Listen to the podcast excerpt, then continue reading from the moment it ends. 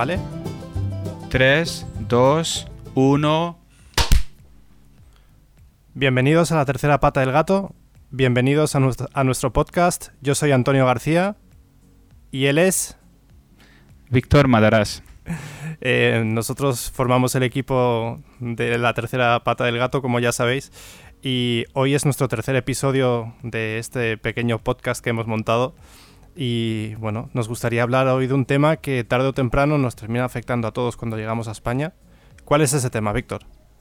Antonio, hoy vamos a hablar de, de cultura laboral en España. De la cultura laboral en España, muy bien. Tú como, como extranjero aquí en España, eh, seguramente has trabajado, como ya dijiste en el primer capítulo, eh, has trabajado en Reino Unido y también has trabajado en tu país de origen, en Hungría. ¿Cuál dirías que son las diferencias entre el trabajo en España y la cultura laboral en, estos países que tú conoces? La verdad, Antonio, que puedo opinar poco de, países como Hungría y, Inglaterra, porque hasta hoy mi experiencia laboral más amplio, eh, sumando en, en, años, es en, es en España y, y, en Hungría como en, eh, en Inglaterra trabajé eh, muy poco, pero unas de las cosas que recuerdo eh, igual de Hungría y de Inglaterra eh, puede ser que hoy mismo ya no son, son, no son los mismos porque con los tiempo con los tiempos las cosas se cambian y puede ser que se han mejorado en, en muchos aspectos, en muchos criterios en ambos países de Hungría, por ejemplo, eh, recuerdo varias cosas, te comentaré más adelante eh, cuando vamos a, tratar eh, los temas de experiencia laboral en, Hungría y, y, en Inglaterra, en mi caso. Pero, pero sí tengo que decir que mi, mi experiencia eh, actualizada como, como mi currículum es hoy mismo en España. Yo personalmente no tengo ningún tipo de experiencia laboral fuera de España, eh, digamos, pagada como tal. Eh, he hecho un, unas prácticas para el instituto y sí que, sí que he estado trabajando con, con personas tanto en, en, en, en oficinas como en, otro tipo de, de entorno, ¿no? un entorno más creativo. Y tengo que decir que el día ya, ya sabes que empieza muchísimo antes. O sea, yo cuando hice, hice unas prácticas en, en una especie de taller de pintura de cristales, así muy artesanal, y empezábamos a las 6 de la mañana. Pero además, eh, a las 6 de la mañana yo llegaba y parecía que era el último en llegar, parecía que, que llegaba tarde. Entonces tú imagínate tener que empezar a las 6 de la mañana a trabajar en España, cuando la vida, bueno, y el sol, yo no sé a qué hora amanece exactamente, pero a las 6 de la mañana estamos a oscuras y casi, casi siempre los, primero que, los primeros que abren son los bares y las cafeterías para dar los desayunos a los trabajadores, ¿no? ¿Cómo, cómo es esto en tu país, Víctor? Eso, lo que mencionas, Antonio, eh, encaja muy bien de una de las temas que queremos hablar hoy, eh, dentro de cultura laboral en España, eh, la puntualidad. Yo recuerdo eh, que en Hungría y, también en Inglaterra, la puntualidad eh, creo que toman mucho más en serio que, según mi experiencia en, en España, aunque seguramente hay, hay otros países donde también puntualidad es un poco eh, tomado muy, muy relajado, como recuerdas que tenemos un amigo en común, un, un, un señor francés, que cuando eh, tiene, que tiene que quedar con uno de nosotros y nos aclaramos, por ejemplo, que a las 3, él nos confirma que vale, vale, pero a las 3 en, en formato francés, que es entre 3 a 3.45 o 3, 3, 3 y media. Así siempre dejan un margen bastante. Un, un margen de cortesía. Sí. Eh, para mí la puntualidad yo creo que es, es importante porque es una de las, eh, decir, es una de las, de las primeras calidades y, y, y, y, y la primera forma de poder tener un impacto en, en tu entorno laboral y en tus compañeros y en tus, tus encargados, eh, la primera impacto que puedes tener con tu puntualidad sin, sin estar dentro de la puerta de, del trabajo. Lo que quiero decir que eh, el, el, opinión que pueden tener de, de un trabajador mucho antes que, que, se ven cómo trabaja o cómo, cómo actúa o cómo realiza sus funciones, creo que empieza mucho más antes que, que la persona entre en la puerta de, de, de, dicha empresa. Yo diría que la puntualidad... Una, una, de las calidades sean las puntualidad. Yo diría que la puntualidad empieza con llegar a tiempo a la entrevista de trabajo, que eso también hay veces que, que te dejan completamente colgado tanto el entrevistador como quien, quien viene a hacer la entrevista, ¿no? El entrevistado. ¿Tú no has tenido esa experiencia alguna vez? Porque yo, yo he esperado más de una hora a que, a que me entrevistaran.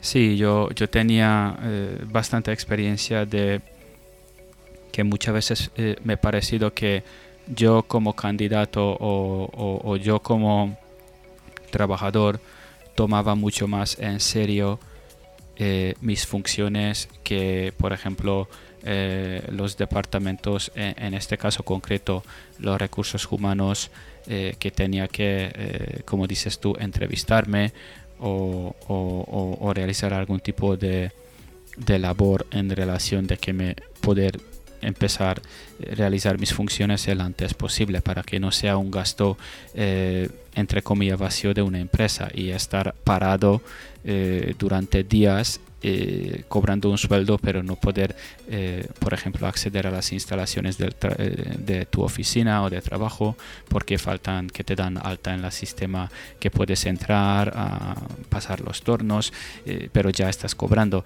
Y yo creo que eso también es forma parte de puntualidad otro tipo de puntualidad mejor decir seriedad con, con, con, las, con las empresas. Pero vamos a hablar de eh, más allá, cuando ya vamos a decir, imaginanos que, que ya habéis llegado al lugar de vuestro trabajo, eh, estabais puntuales, eh, no habéis llegado tarde, no habéis comido ningún atasco, ningún problema. Y, y, la pregunta mía, Antonio, es que una vez llegamos a nuestro lugar de trabajo, seamos puntuales, pero realmente ¿cuánto tardamos en empezar a trabajar desde que llegamos a la oficina?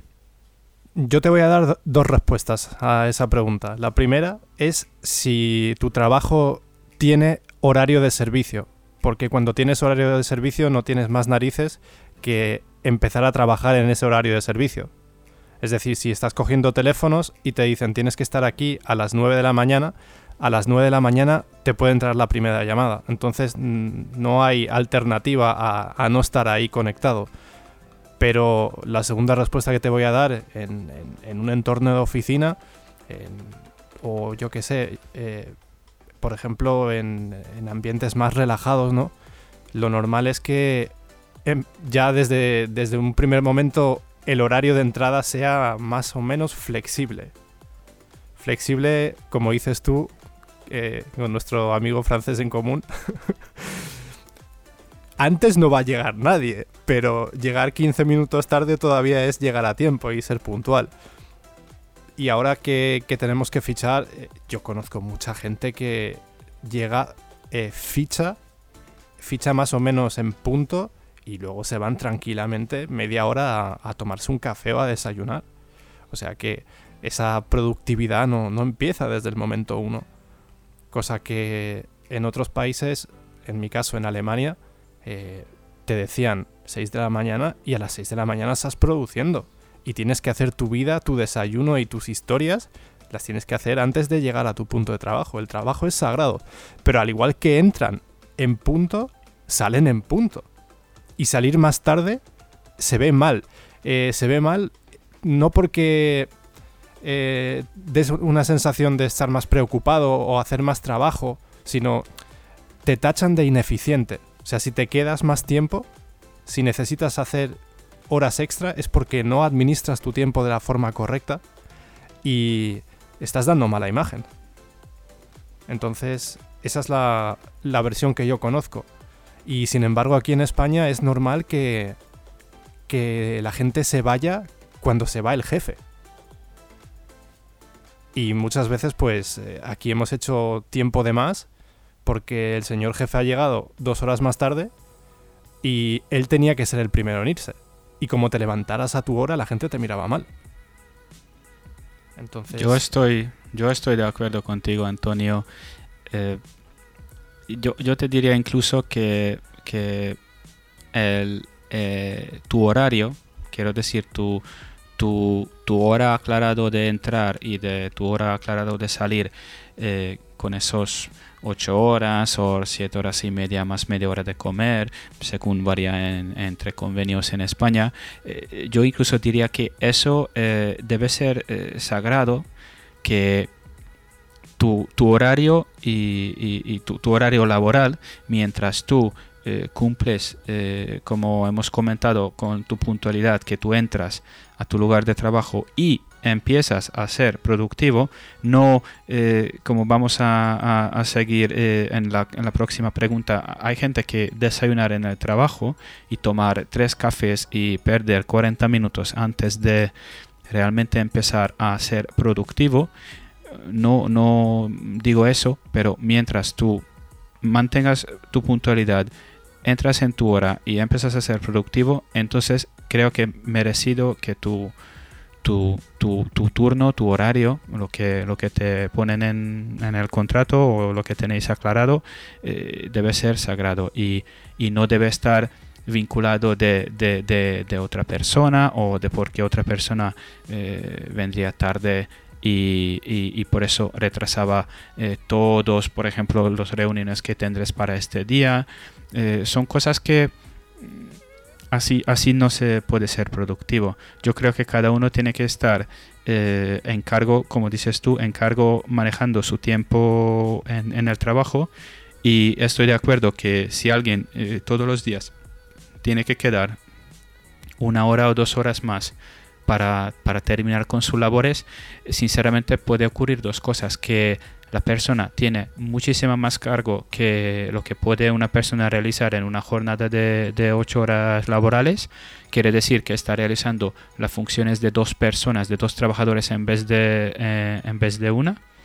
O la otra opción puede ser lo que mencionaste tú, que esta persona está manejando bastante mal su, su tiempo o, o está perdiendo tiempo en, en, en, en cosas como desayunar o, o tomando cuatro cafés eh, 15 veces de, de las pausas que, que, con eso se, se come el día.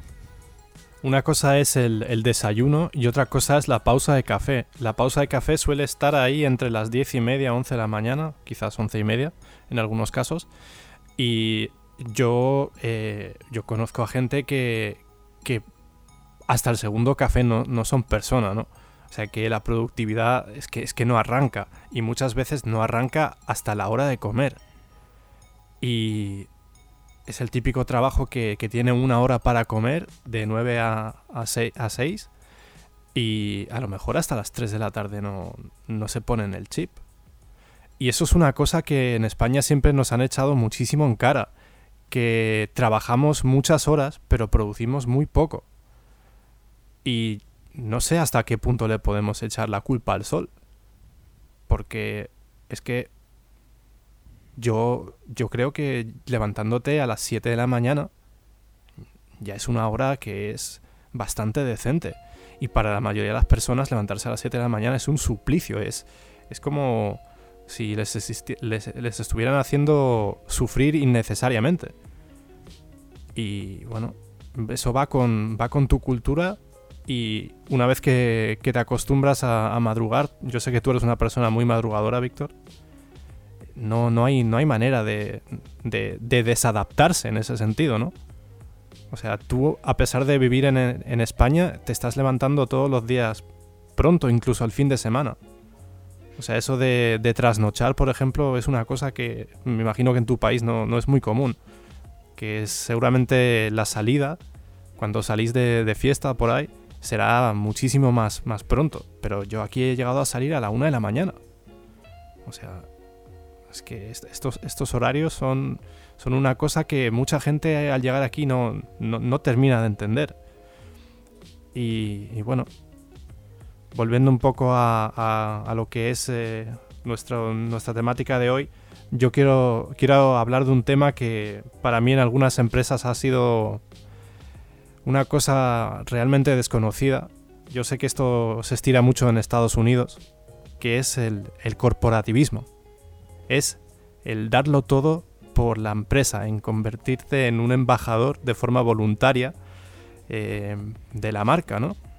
Entonces, eh, ¿tú has conocido algún caso de persona corporativa, Víctor?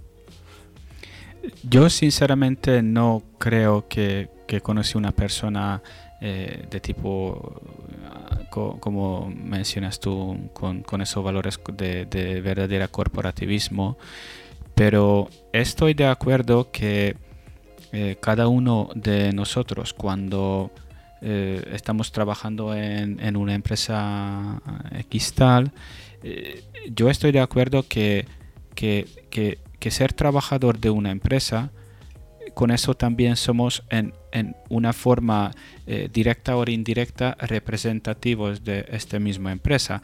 Quiero decir que, si tus formas de ser, tus hábitos y tus, y tus maneras de cómo estás interactuando con la gente, para no decir otro ejemplo, si son eh, eh, formas de, de mal o de incorrectos o de dando mala imagen, eh, la gente, si imagínate si enteran que tú trabajas para empresa X, eh, involuntariamente van a, van a formar una opinión de, esta misma empresa eh, porque te ven como, pues mira, esta persona trabaja para esta empresa y mira que, no deja decir palabrotas o, interactúa muy mal con, con, igual con sus compañeros o con gente que no conoce trata mal con, los clientes, la gente eh, involuntariamente va, a formar una opinión de, la misma, de la empresa que esta persona está representando, que puede ser que no son, no son, no son verdad. Puede ser que la empresa intenta hacer todo de ser eh, una forma o de, o, de, o de representar unos valores, pero sus propios trabajadores, si no están transmitiendo lo mismo en sus, en sus día de día, quiero decir que no están manteniendo al menos unos, unos valores básicos eh, compartiendo con el mismo empresa en que están donde están trabajando no creo que eh, es muy bueno para, la empresa porque si somos representativos de forma directa e indirecta igual si no pensamos que somos de la empresa donde, donde trabajamos. Mira yo te preguntaba lo de la persona corporativa porque yo conozco bastantes casos en, los que el ser corporativo queda por encima de tu trabajo, ¿vale? Es decir, da igual cuál sea tu labor, eh, representando la imagen de la empresa, de esta forma crees que vales más. Y yo he vivido momentos en, mi trayectoria laboral en que he chocado con personas de este tipo porque para mí eh, es fundamental rendir en el trabajo. Es decir, yo quiero ser bueno en lo que yo hago y creo que es la forma más corporativa. Es decir, yo soy la persona más corporativa cuando mm, destaco en mi trabajo, cuando lo hago realmente bien, cuando doy el 100%. No necesito representar a la empresa en, eventos, ni en redes sociales, ni, alabarla, ni decir que es mejor que la competencia, ni odiar a la competencia. Simplemente yo lo que quiero hacer es hacer bien mi trabajo, ¿no? Que yo creo que eso habla mucho de nosotros. Pero esto es un punto que, que es muy, muy delicado, del que a la gente no le gusta hablar porque es que ser corporativo no, no va a salvar tu trabajo. Y aquí tenemos mucho de esto. Eh, tenemos mucha gente que... Tenemos una expresión en España que es ser pelota. ¿Sabes lo que significa? No, la verdad es que no. Ser pelota es, eh, bueno, pues intentar eh, hacerte amigo de gente que manda, ¿no? Con el fin de, de conservar tu empleo, por ejemplo. Hacerte amiguito de, de gente en el trabajo para sacar provecho. Y dejar tu rendimiento al lado. Entonces, yo sí que, sí que me he encontrado con, con personas de este tipo y a mí, te lo digo de verdad, se me ha acusado de ser poco corporativo. En este momento en mi empresa yo creo que sería todo lo contrario porque en cierto modo estoy representando a mi empresa en, en, plataformas digitales. Pero yo trabajé en una empresa, como, como bien sabes, que tenía un color corporativo pues muy llamativo y que los viernes, por ejemplo, eh, aunque nadie estaba obligado, pero la gente se ponía un polo corporativo y mucha gente ocupaba toda su jornada laboral con, con no hacer nada más que ser corporativo, ¿no? O sea, es, es increíble. Y sin embargo, filiales en otros países, pues esto no lo entendían. Ellos estaban en su horario de servicio ahí dándolo todo, pero aquí no. Yo creo que ambas cosas eh, son importantes, Antonio.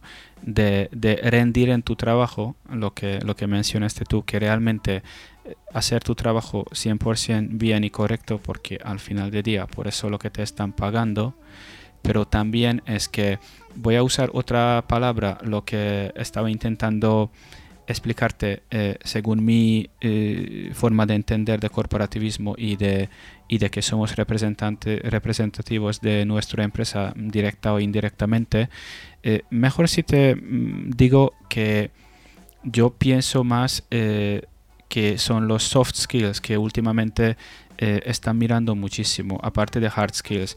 Eh, te quiero decir que eh, rendir en tu trabajo y hacer tu trabajo 100% bien entraría en mi interpretación en los hard skills cuando quiere decir que tú estás formado, eres capaz y puedes realizar tu, tu trabajo con, con las parte técnica o, o, o, o o las partes difíciles tal como es, que eres capaz de realizar porque tienes el conocimiento y sepas hacerlo, y la parte de soft skill sean todo lo demás de, de, de, cómo estás, de, cómo estás interactuando con lo demás, si eres una, problema, eres una persona problemática de trabajar con lo demás o, o realmente eres una persona fácil de, trabajar en entornos, sobre todo muy importante hoy mismo eh, entornos multiculturales, porque eh, casi todas las empresas eh, son multiculturales y tenemos eh, muy diferentes personas trabajando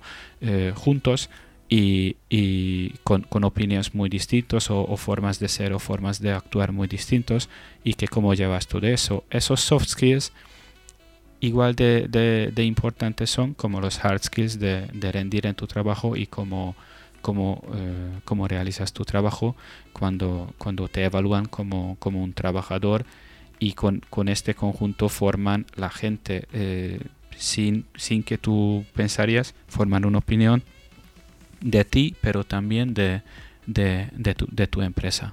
Y por eso es importante que somos eh, representando nuestro, nuestro empresa, nuestro trabajo, si le gustamos, si le no, es así.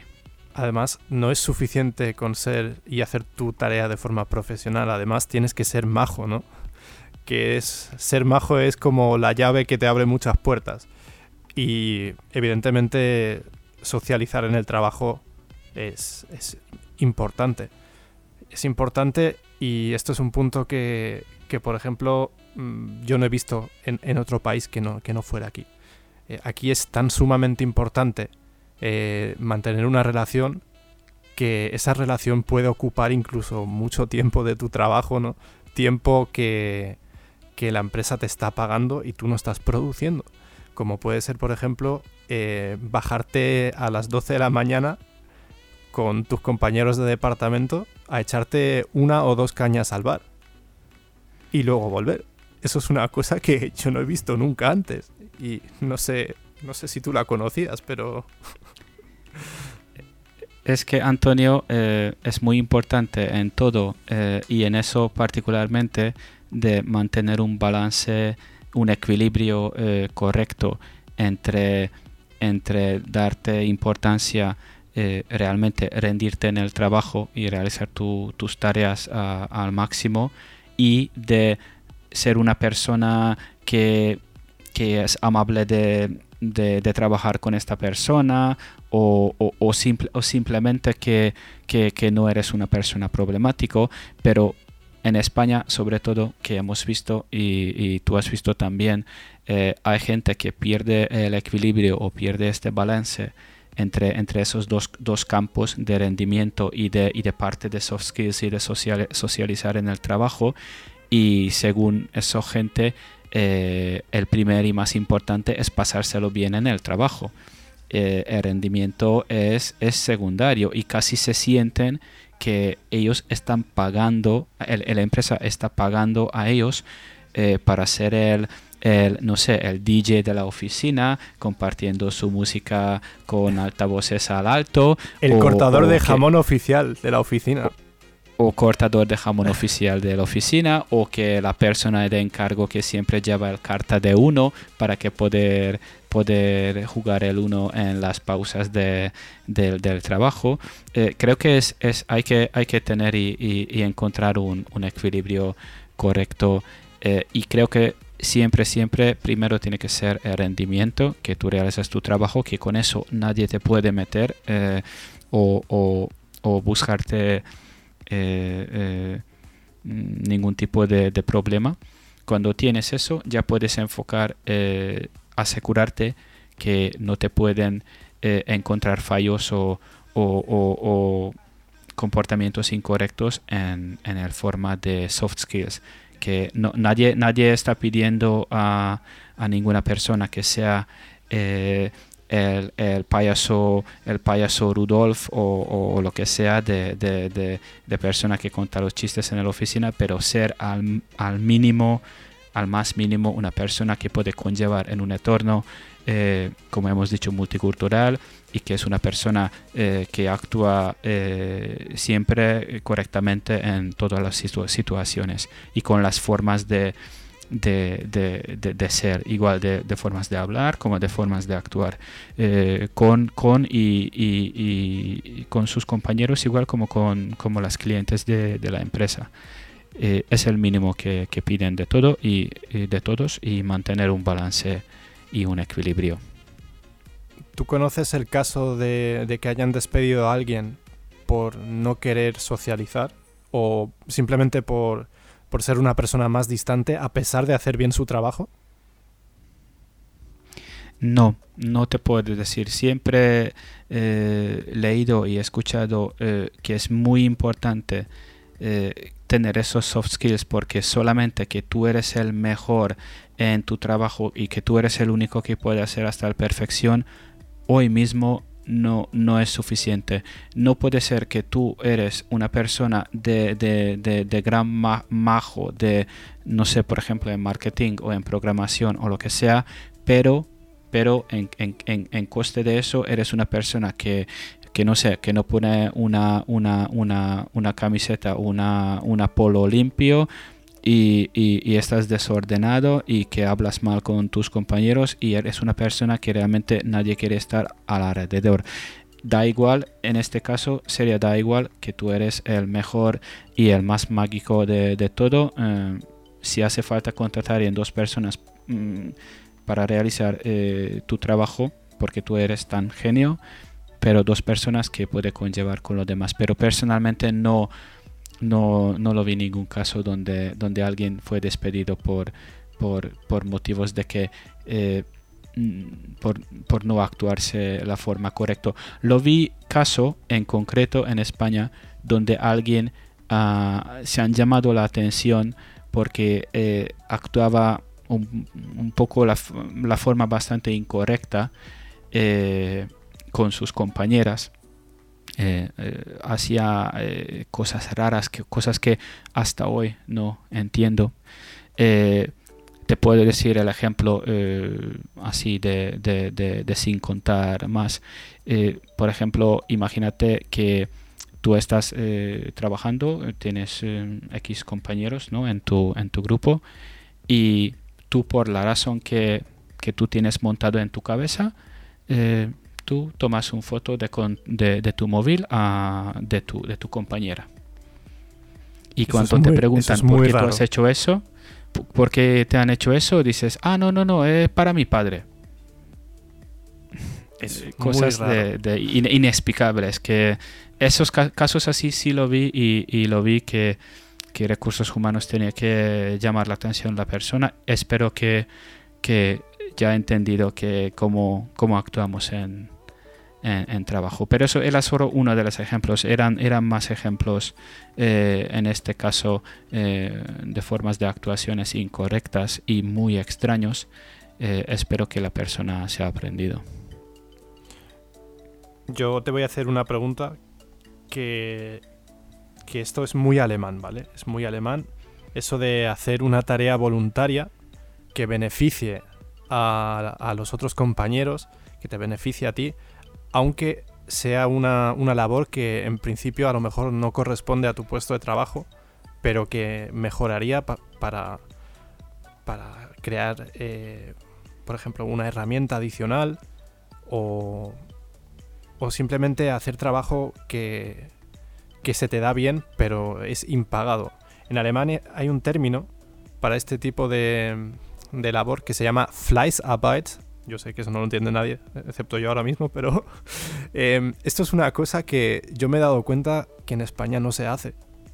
En España la gente no suele hacer más de lo que le corresponde y muy pocas veces van a hacer algo de forma voluntaria, a pesar de, que somos un país muy muy solidario. En el trabajo siempre, siempre em, cumple la ley esta de hago por lo que me pagan y ya. Y no me pidas más. Entonces, yo, yo me he visto en alguna ocasión en un aprieto porque yo he aprendido a hacer esto desde tiempos del colegio, ¿no? Que siempre te decían, lectura recomendada, no, no va a ser parte del examen, pero te recomiendo leer esto, ¿no? Entonces la gente se aplicaba y se leía esta parte por su propio bien. No sé cómo, cómo es eso en tu país, o sea, eso, esta, esta actitud es, es normal entre trabajadores Em, es decir, hacer tarea eh, impagada de forma voluntaria por mejorar algo? Yo creo que eso eh, viene de las raíces que muchas veces cuando hacen estudios de, los trabajadores o de, un país, ¿no? Eh, hacen un estudio y, y los resultados mayormente sale que son muy poca porcentaje de la gente que realmente están felices con sus trabajos. Eh, hoy mismo un porcentaje muy bajo de la, de la, de la gente o de los trabajadores realmente están haciendo lo que, lo que gustan hacerlo.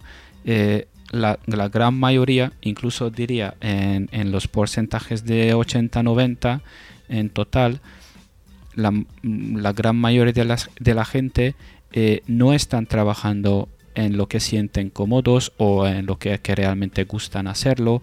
Eh, no, no, no, no tienen satisfecho eh, de, su trabajo tal, tal decir y creo que eso puede venir o, causar que no quieren hacer absolutamente nada de forma voluntaria para ni para la empresa ni para ni para ellos mismos creo que cuando hablamos de la, de, la, de la poca porcentaje de la gente que realmente pueden trabajar en el campo o en la profesión que realmente ellos mm, le gustan de hacer o están enamorados en su profesión, tal como decir, creo que ahí viene de que tú, eh, sin, sin reconocer o sin darse cuenta, tú, tú realizas cosas o, o, o, sugeres cosas eh, de tu empresa que, son para mejorar eh, ciertas cosas o mejorar para todos o tú compartes, eh, no, sé, un, un, guion o un, un, plantilla que tú has creado en tu trabajo con lo demás, pero, pero cuando ya una vez estás feliz en tu trabajo y estás realizando lo que tú te gusta hacer. Y yo creo que mayormente el problema que la gente eh, trabajan en, en, campos o en profesiones que realmente puede ser que no son para ellos, no, no, no son aptos para, para, su personalidad o para su hábito, o, o, simplemente que han elegido esta carrera tal sin saber de cómo sea en, en la realidad o en el mundo real y, y resulta que no son no son felices, pero es lo que tienen que hacer porque tienen que pagar las facturas. Creo que viene muy de, de raíz de eso que al, al, primer punto de que si alguien está realmente feliz en su trabajo o no. Sí, estoy de acuerdo. Pero muchas veces, muchas veces la felicidad no es compatible con el trabajo. O sea, hay gente que da igual dónde trabaje y a qué se dedique, no es feliz trabajando. Mi padre siempre decía, hay gente que, que es trabajadora y hay gente que no vale para trabajar. Y el término medio, mm, pues está muy extendido. O sea, yo he escuchado mucho eso de, yo vengo a trabajar, no vengo a hacer amigos. En Alemania, ¿eh? Aquí no. Aquí es que la gente viene a hacer amigos al trabajo. Y la cultura, o sea, la, mucha gente incluso eh, mantiene esas relaciones laborales durante años y años. O sea, relaciones de amistad que surgieron en el trabajo, me refiero. Y pues yo creo que es importante, ¿no? Socializar porque en cierto modo no es lo que nos diferencia de las máquinas. y aquí pues se, le da mucho valor a, a lo que es el, tiempo con, los compañeros, sobre todo en lo que es eh, la hora de comer, en las pausas, que, hay muchas, todavía hoy en día hay muchos trabajos que la pausa va eh, hacia las dos horas. Y eso es una pasada, o sea, yo eso yo eso, por ejemplo, no soy, no soy nada partidario de eso. Yo prefiero comer media hora y seguir trabajando y terminar a una hora más o menos europea. Pero aquí sí que es normal eh, eso de irse al bar y comerse los tres platos y luego tomarse un café tranquilamente y, y estar más de una hora afuera. ¿Tú eso cómo lo ves?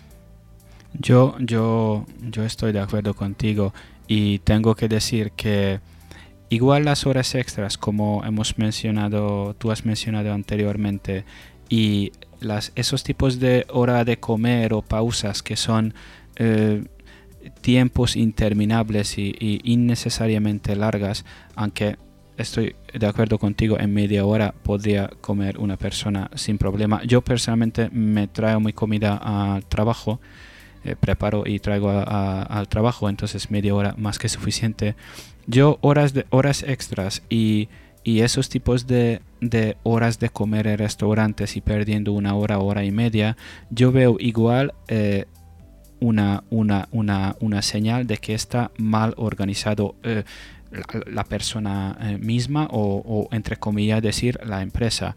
Yo creo que una empresa productiva y que se enfoca en el rendimiento no creo que se permite eh, que sus trabajadores estarán hora y media o dos horas en el bar comiendo de menú del día y tampoco debe esperar que, si están bien configurada la empresa, tampoco debe esperar que, su gente tiene que realizar horas extras, porque si la empresa está bien puesta, sepa que al cargo de trabajo se puede o no se puede llevar una persona o, que tienen que eh, contratar una segunda persona para que no tener que hacer horas extras mientras la persona eh, honestamente eh, como hemos hablado al principio de este episodio ponga a ser productivo cuanto se llega a su, a su trabajo.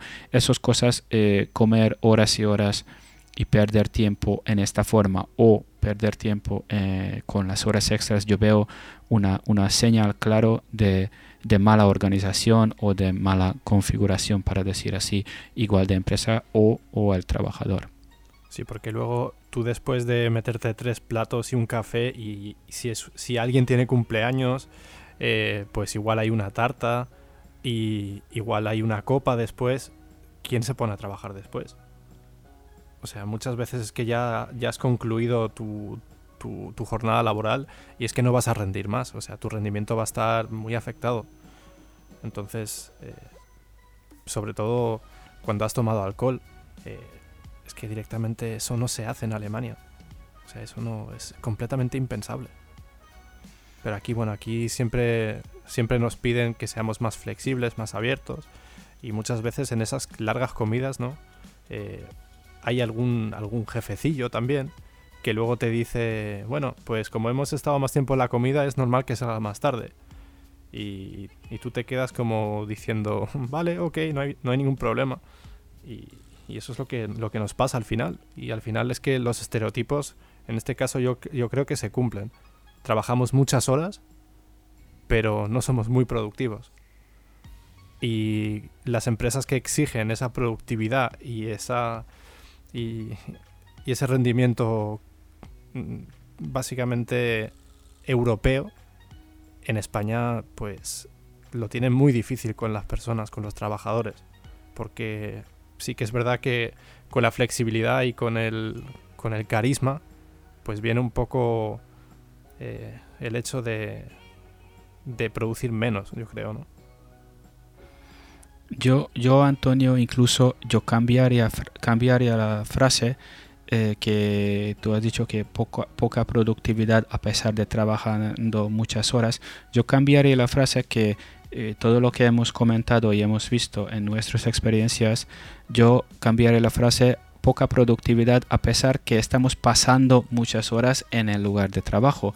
Pero parte de eso, como hemos visto, eh, puede venir de, de, mala configuración o de, o de o, de, o, de, o de las personas seres que mm, llegan tarde al trabajo o no, no pongan productivo eh, desde el momento que entran, entran de la puerta o se, o se ponen muchas pausas o pierden tiempo eh, hacer el payaso eh, Rudolf en la oficina o el DJ de la, de, la, de la oficina en vez de realmente rendir en su trabajo y realizarlo bien y así claro eh, los minutos y las horas se suman y, si alguien mirará eh, la hoja que pues esta persona está en la, en la oficina, eh, no sé, nueve horas y media, pero realmente la productividad que, saca, el rendimiento, podría, podría ser en siete horas, justo dentro de una jornada laboral. Y creo que con, con eso viene bastante a mano a mano un, un, forma de, de, ser o una actitud que yo recuerdo me, me pedían muchísimo en, en, uno de mis primeros trabajos, sino en mi primer trabajo, en, en una cadena de, de, de, de, tipo fast food eh, americana, como solo hay dos muy conocidos, así vas a, vas a ver cuál es. El tipo de look busy. Eh, yo literalmente odiaba eh, esta frase de que eh, aparecer que tienes muchas cosas de hacer cuando realmente no tienes nada que hacer. Eso creo que es peor de peor eso que intentas aparentar algo que no eres o lo que no es la situación antes de reconocer y reorganizar el, el situación o el, o el trabajo para que no tendrás que look busy. Yo creo que el look busy es como mm, como decirte, cuando estás, eh, estás montando el bici eh, sin casco, tú caes, das un golpe de la cabeza, ya estás sangrando y dices, ah, mira, voy a poner la casco. Es como una, una hindsight, es que look busy, eso ya, ya es mal. Si ya tengo que aparecer look busy, algo ya está mal, porque entonces no está bien eh, planificada el trabajo o las tareas no están repartidas correctamente porque no debe, no debe tener mm, esfuerzo de mi parte de aparecer eh, ocupado en mi, en, mi, en mi profesión o en mi, en, mi, en mi trabajo, es que realmente debería venir eh, de forma natural. Y si no, si tengo que aparentar algo que no es, es porque es mala gestión. Puede ser mala gestión de la persona, puede ser mala gestión de tu, de tu propio encargado o, o de empresa está mal eh, configurada con mi palabra favorita. Sí. Yo, yo conozco este, este fenómeno, el fenómeno calentar la silla y no hacer nada más, pero sobre todo conozco que en, un equipo hay personas que están calentando la silla y luego hay otras personas que tienen un exceso brutal de, tareas y estas personas que están calentando la silla normalmente no se ofrecen a ayudar y simplemente están ahí. Em, nosotros hemos tenido pues una, experiencia laboral, Víctor y yo, que, consistía en, que había gente que, se picaba con, eh, hacer más tickets que otras personas, por ejemplo, ¿no? Y sin embargo, pues estos tickets que, hacían estas personas eh, tenían menor dificultad. O sea, que a lo mejor eran tareas que, que requerían un minuto, dos minutos. Y se. O sea, de cara al jefe, pues parecía que hacían muchísimo más, pero luego estaban todo el día calentando la silla. Y luego había gente que hacía tareas de una enorme dificultad en comparación y parecía que rendía muchísimo menos. Sí que es verdad que a pesar de, ser tan flexibles en el trabajo y demás, eh, a, los españoles yo la experiencia que tengo es que se nos exige flexibilidad, sobre todo en entornos internacionales. Entonces, em, se nos exige tener que ser flexibles a la hora de aceptar más tareas em, y no quejarnos. Y por ejemplo, en Alemania, en, en la empresa donde yo estoy trabajando ahora mismo, la gente hace eh, lo que le dicen y, nada más. O sea, no, van a hacer tareas no pagadas y a la mínima pues tienen sus derechos delante y en cualquier momento hacen uso de ellos. Aquí eso de, los derechos laborales es una cosa muy interpretativa. Realmente, Antonio, es verdad. Por ejemplo, en, mi caso eh, concreto, en mi caso actual, eh, realmente yo tengo eh, eh, dos tareas principales en, mi trabajo. Realmente tengo dos, roles distintos.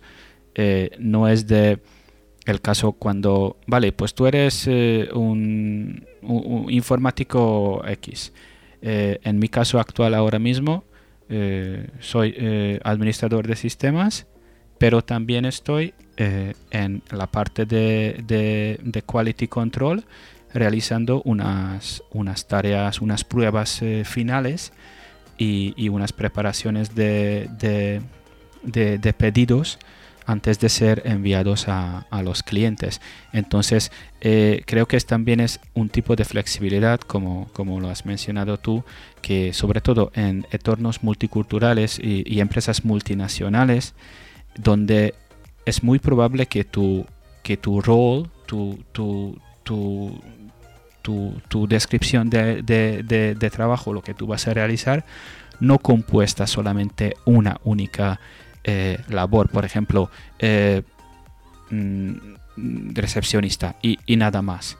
No, hoy mismo es más, más eh, común encontrar situaciones cuando realmente tú estás llevando, como dicen en inglés, más, más que un sombrero, que como en mi caso soy eh, administrador de sistemas, pero también estoy haciendo un, labor completamente distinto, que es hacer pruebas y, control de calidad eh, eh, de, pedidos y de prepararlo antes de enviarse a, a, a, los clientes. Que no, no, tienen realmente poco en común, porque ambos tareas podrían ser eh, perfectamente eh, hechas por, por, por, dos personas distintas, pero por los motivos que sea, yo también tengo que ser flexible en, en eso. Y, y, según así, claro, mi currículum menciona que tengo esos dos roles en mi, en mi trabajo, no solamente una. Sí. Yo lo que, lo que he notado es que efectivamente los puestos de trabajo aquí son mucho más dinámicos, mucho más... Eh, ¿Qué te voy a decir yo? Más, eh, más completos, o sea, más completos hablando de que vas a hacer más de una tarea prácticamente en todas partes. Y lo que también es muy común es que cuando falte otra persona que haga un puesto similar al tuyo, aunque realmente no estés en ese departamento, que también eches una mano. Mm, yo esto lo llevo muy mal porque al final, sobre todo cuando llegan tiempos de recorte personal, las empresas te exigen hacer más eh, por, el, por el mismo sueldo, ¿no? Y siempre sale el, típico comentario de, bueno, pero si te pagan más, pues ni tan mal, ¿no? Y yo siempre digo, bueno, lo importante es la calidad de tu trabajo. Y hacer bien lo que haces, pero si tienes que hacer muchas cosas mal, o sea, tú no puedes ser el hombre orquesta en el trabajo. ¿Sabes lo que es el hombre orquesta? Es el tío que toca todos los instrumentos, canta y baila al mismo tiempo, ¿no? Eso no puede ser. En el trabajo eso no puede ser. Porque no estás haciendo nada bien. Y y aquí sí, sí que, sí que eh, cubrimos los puestos de trabajo con el mínimo personal. O sea, no hay nunca o prácticamente nunca más de una persona que pueda hacer ese trabajo para el hipotético caso de que falte otra persona, para que lo cubra en vacaciones. Y eso es otro tema que con esto ya estamos, estamos casi concluyendo, yo creo, Víctor. Em, las bajas por enfermedad o las bajas por estrés, por ejemplo, están muy mal vistas en España. Están muy mal vistas. Yo, Antonio, incluso te lo diría que eh, el fenómeno de, bajas por estrés, eh, incluso eh, como ser, para mí es un fenómeno, entre comillas, nuevo, pero también ha aumentado muchísimo en los últimos, que te lo diría, cinco años.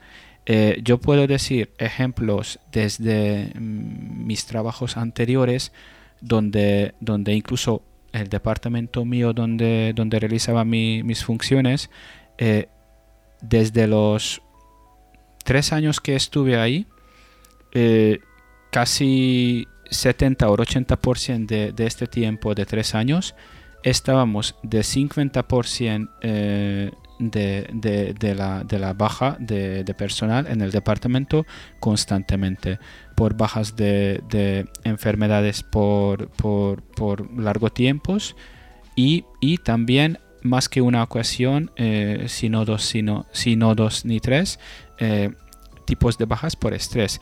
Y no estuvimos el único departamento en esta empresa concreta multinacional, aunque teníamos otros departamentos eh, de otro tipo de, trabajo, con otro tipo de, labores o, tipo de estrés que, eran igual lo mismo o encima, o, encima peores.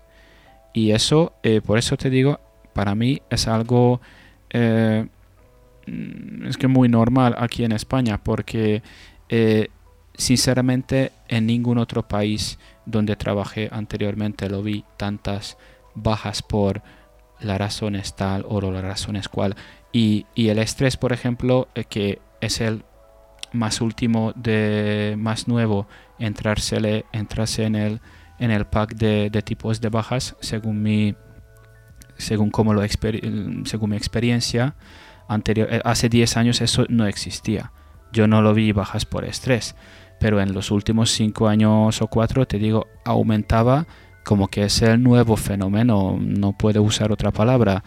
Eh, y, eso, como mencionaste tú, eh, eso viene por encima de, las empresas que calculan el, número de sus trabajadores con n-1, donde n es el número mínimo de, de poder el, departamento que, se funcione y siempre están eh, calculando eh, por bajo del mínimo. Y después el momento cuando alguien tiene que ir a vacaciones o, justo cae una baja por, por enfermedad o, por lo que sea, eh, ya el departamento está literalmente no tiene ni piernas ni, ni, ni, brazos. Sí, y justamente sobre todo en bajas largas, como puede ser eh, una baja por, maternidad, eh, hay muchos puestos que no se suelen cubrir, que directamente eh, se pasan a otros trabajadores. Perdón. Y la verdad es que a mí esto no me deja de extrañar porque somos un país tan social, tan, tan humano, que luego, por ejemplo, en, un tema como la baja de maternidad, no, no reconozcamos que, que hace falta un reposo eh, físico y psicológico. Y tenemos, yo creo que la baja más corta de, toda Europa. O sea, es realmente llamativo. Y en este caso tenemos tan poca comprensión por las personas. Porque, o sea, evidentemente cuando tú vas a traer un niño al mundo, el, resultado es el niño. Todo el mundo va a ver a ese niño, ¿no? Pero cuando es una baja por enfermedad, eh, en Alemania es muy común que te den baja por, por tener un resfriado. O sea, te van a dar una baja de 10 días para que te cures. Aquí lo normal es que la gente vaya a la farmacia y que los compañeros empiecen a, hablar mal de la persona que se ha atrevido a pillarse una, baja por, por tener un resfriado. O sea, es acojonante. Pero, pero totalmente, es decir, ya cubrimos los puestos de trabajo con tan pocos recursos que estamos enfrentando a los trabajadores por, por, temas de enfermedad. O sea, a mí me parece que tenemos que evolucionar muchísimo en ese sentido y tenemos que volvernos más europeos, ¿no? Pero ser europeo es algo más que, que tener un salario, es tener una actitud, una disciplina y, y ir hacia la progresión personal también muchas veces, aparte de la laboral. Pero es cierto que todo lo que hemos comentado, Antonio, en este capítulo, en este episodio, eh, todas las cosas que, hemos mencionado, eh, el parte bueno es que viene de la, de la persona propia. Es que no, no, no depende de una, una, tercera persona o de aprobación de, de, de, de otros o de, o de que la empresa sea de, tipo tal o de tipo cual.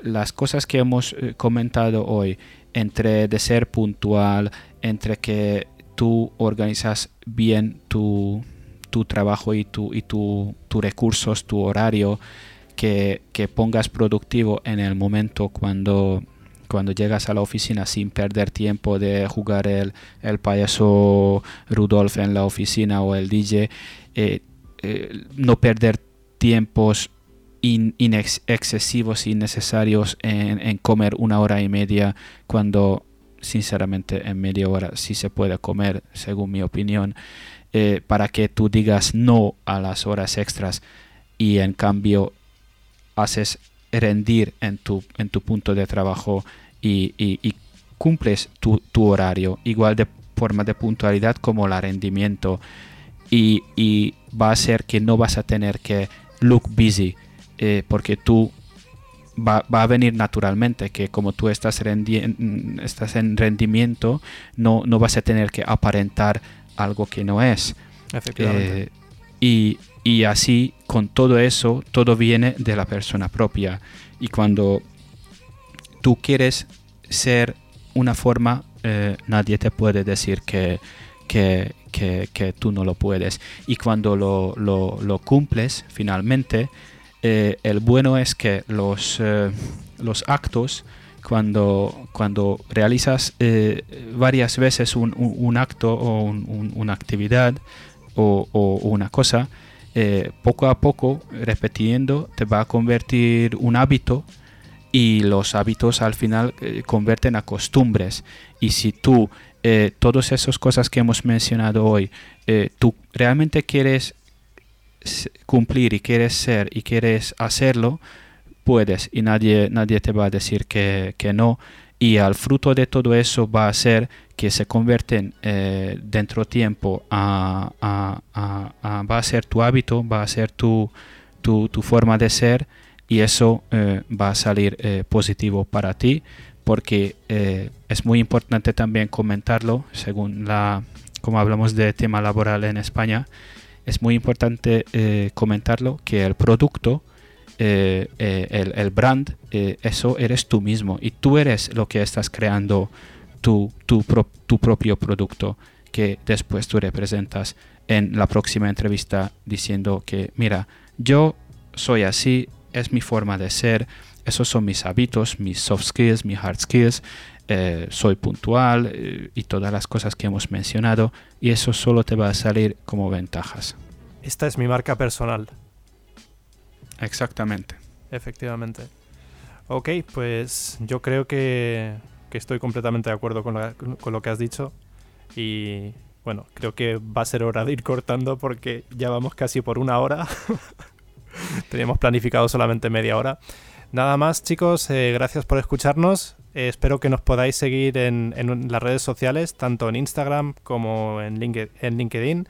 Y bueno, estamos ya disponibles en prácticamente todas las plataformas de podcast, así que seguid sintonizando nuestro programa. Hasta, hasta la próxima. Chao. Hasta luego.